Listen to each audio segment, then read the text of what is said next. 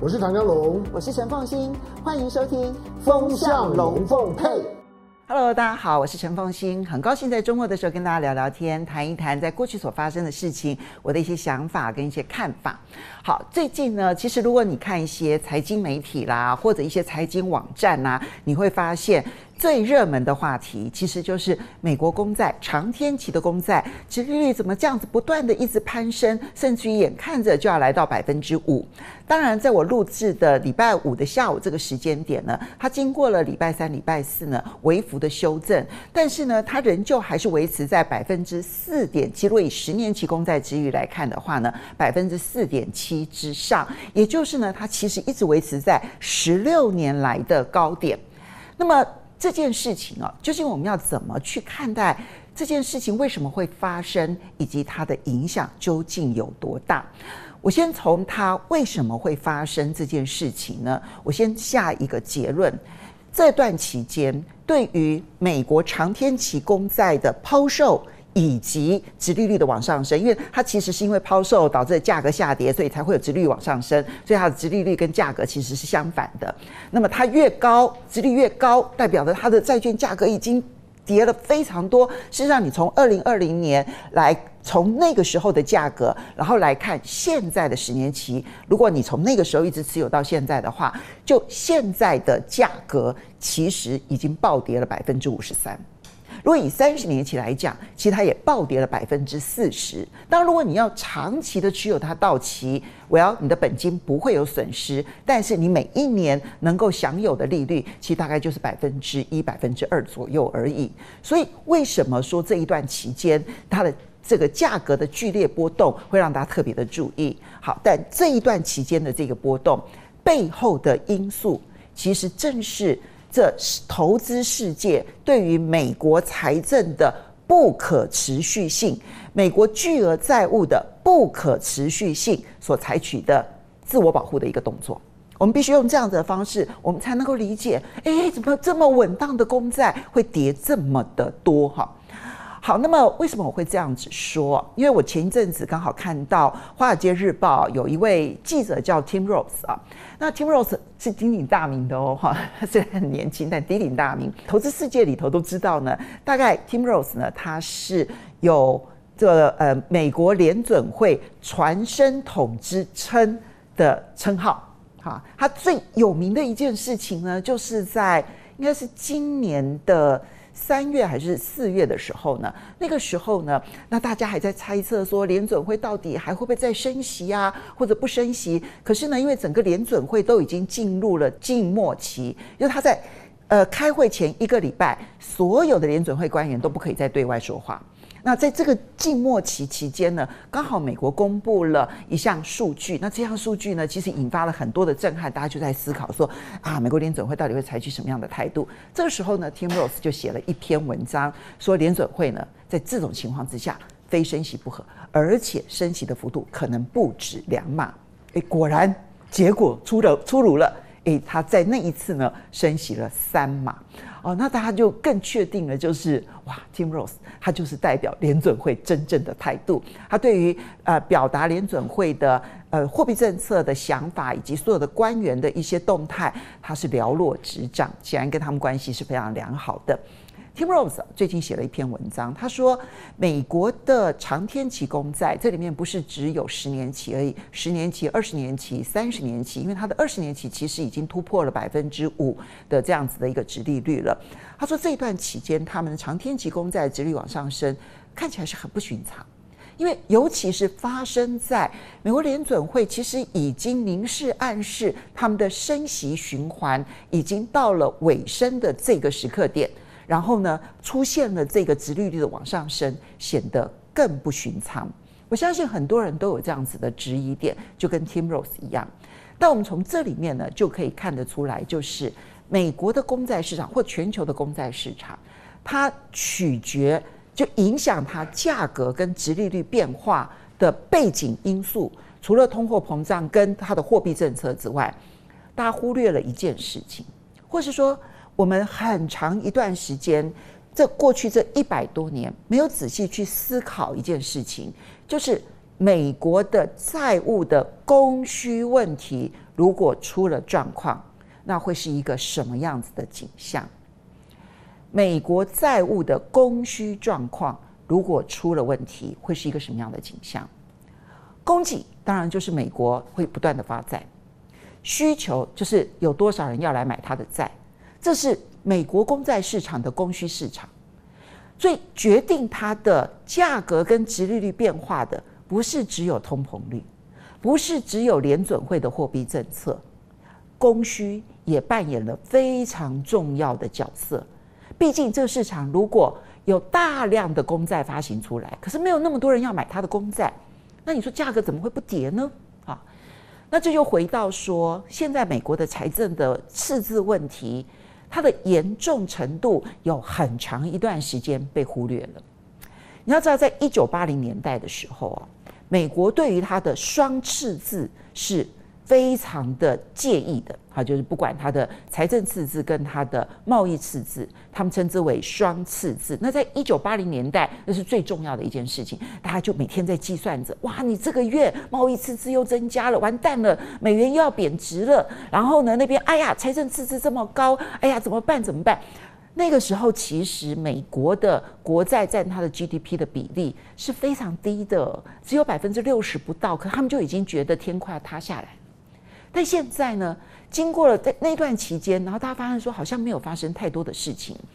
美国在二十一世纪初期开始就出现了一种论调，那个论调就是，美国再怎么发债都不会有通货膨胀问题，美国再怎么发债都不会有债务不可持续的问题，所以没关系。为了美国人好，要增加美国人的福利，我们就尽量发债吧。在二十一世纪，你会发现，我记得印象太深刻了。就二十一世纪大概二零一零年之后呢，所出版的跟美国的经济啦、建议啦相关的书籍，都是认为说，不要再说什么赤字问题了，就发债吧，发债就能解决美国经济问题了。哇，那这一派的这个学者其实是气焰非常高涨的。我其实看到这一类的书籍的时候，我其实有吓一大跳。可是他的思想就朝着这个方向走了，就是他认为。赤字延续是没有问题的，所以它就快速的累积了债务，这也使得它在两千年的网络泡沫之后，两千零八年的金融海啸，以及二零二零年的 COVID-19 之后呢，它所采取的态度就是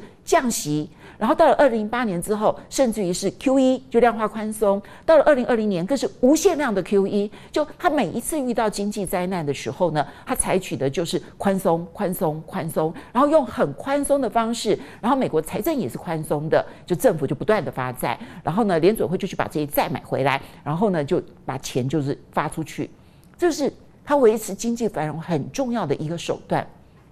但这样子的一种。财政的运作方式真的能够长久持续下去吗？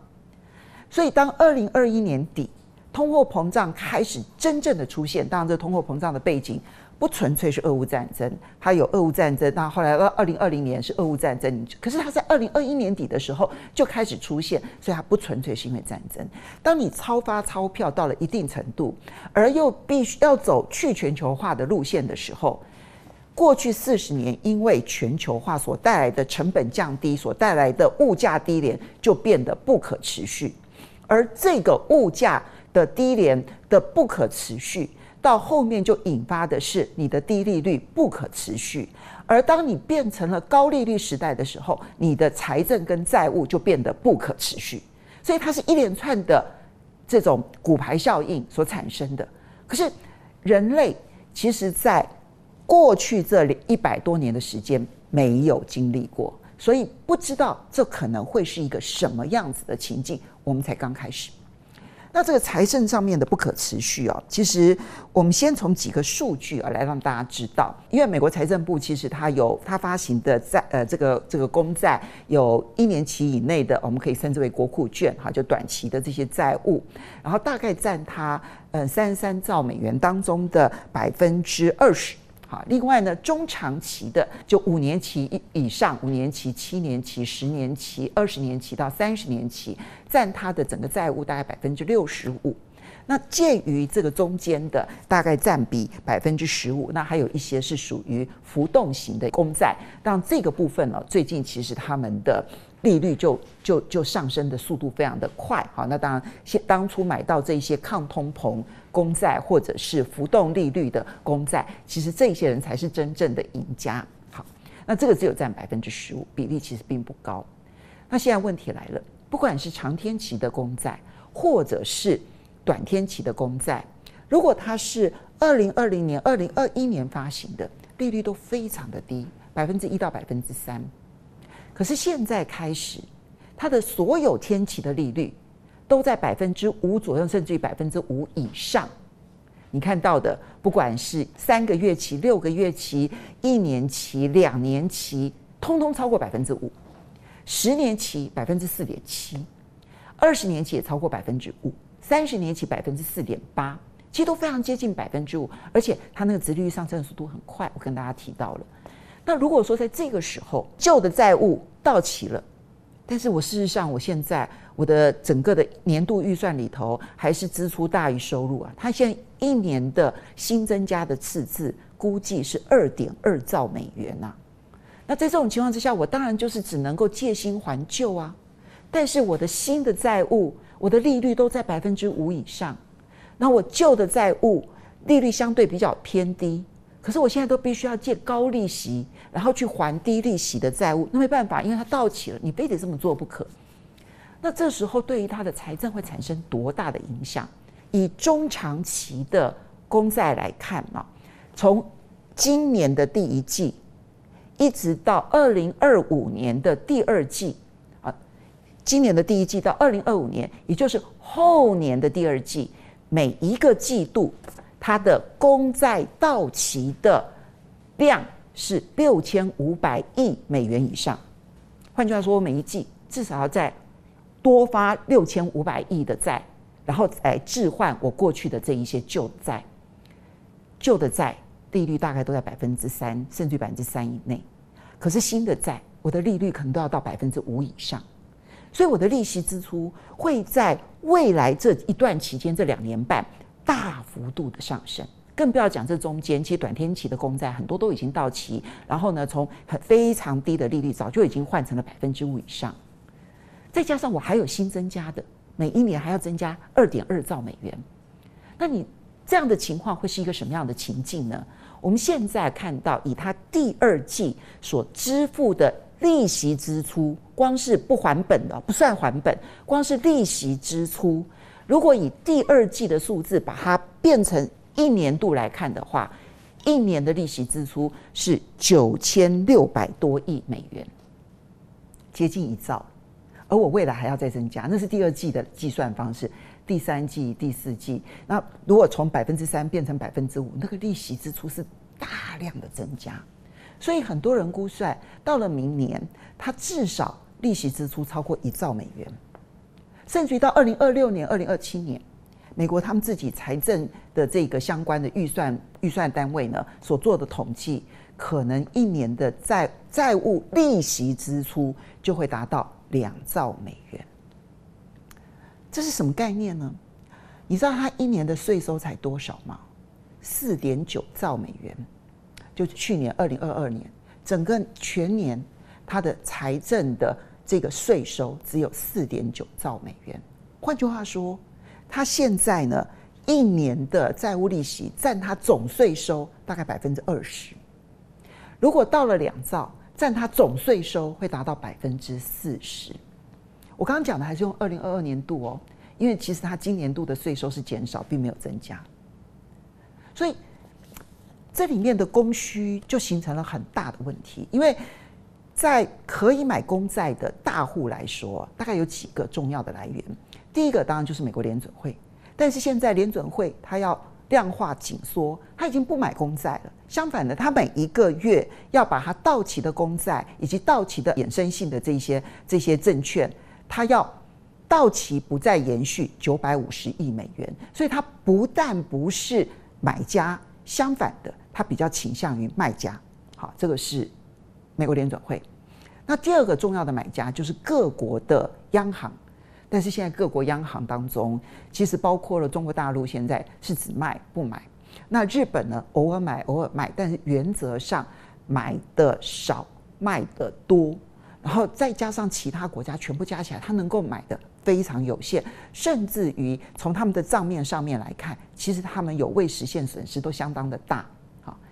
然后第三类就是他们自己内部的大银行，他们也碰到同样的问题。他们在过去这三年所买的美国的长天期公债，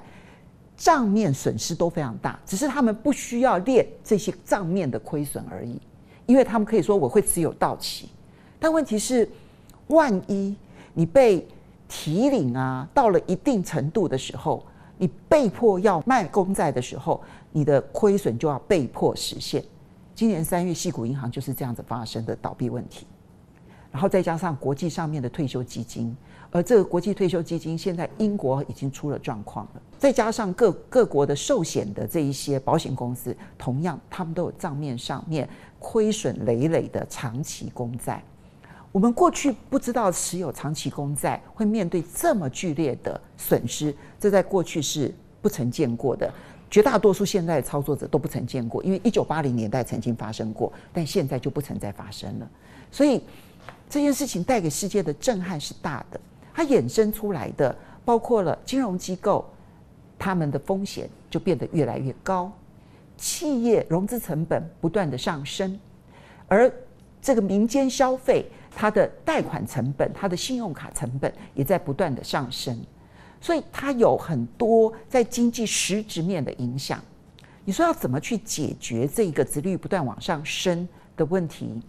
可能只有一种状况。现在我看到的所有的报告都说，如果是一场经济大衰退，可能就能解决这个问题。但我相信这并不是我们所乐见的。好，所以这是一个。在我们的经验当中不曾发生过的事情，要去思考它未来可能大概率，就是它的几率，未来发展的方向是什么？它需要有很多的细微的逻辑思考、判断力。当你的财政真的到了一定程度的时候，它总有一天是必须要去面对的。我觉得这就是在过去这三十年，美国那一个就是，哎呀，欠债没关系呀，然后呢，只要发债，然后有人买，我们的财政就可以持续下去的那一种思维，现在正在做最后验收的时刻点，我们不能够掉以轻心。好，所以。它当然，殖利率不会一路往上啊，它应该会有反反复复、反反复复、反反复复。但是如果从供需的角度，如果你看到美国它现在所列出来的它每一个月要发行的公债的量来看的话，我必须说，这个债务的不可持续性对我们来说，它的压力才刚开始。好的，很高兴跟大家聊聊天，谈一下我的一些想法。很谢谢大家的收看，我们下礼拜再见喽，拜拜。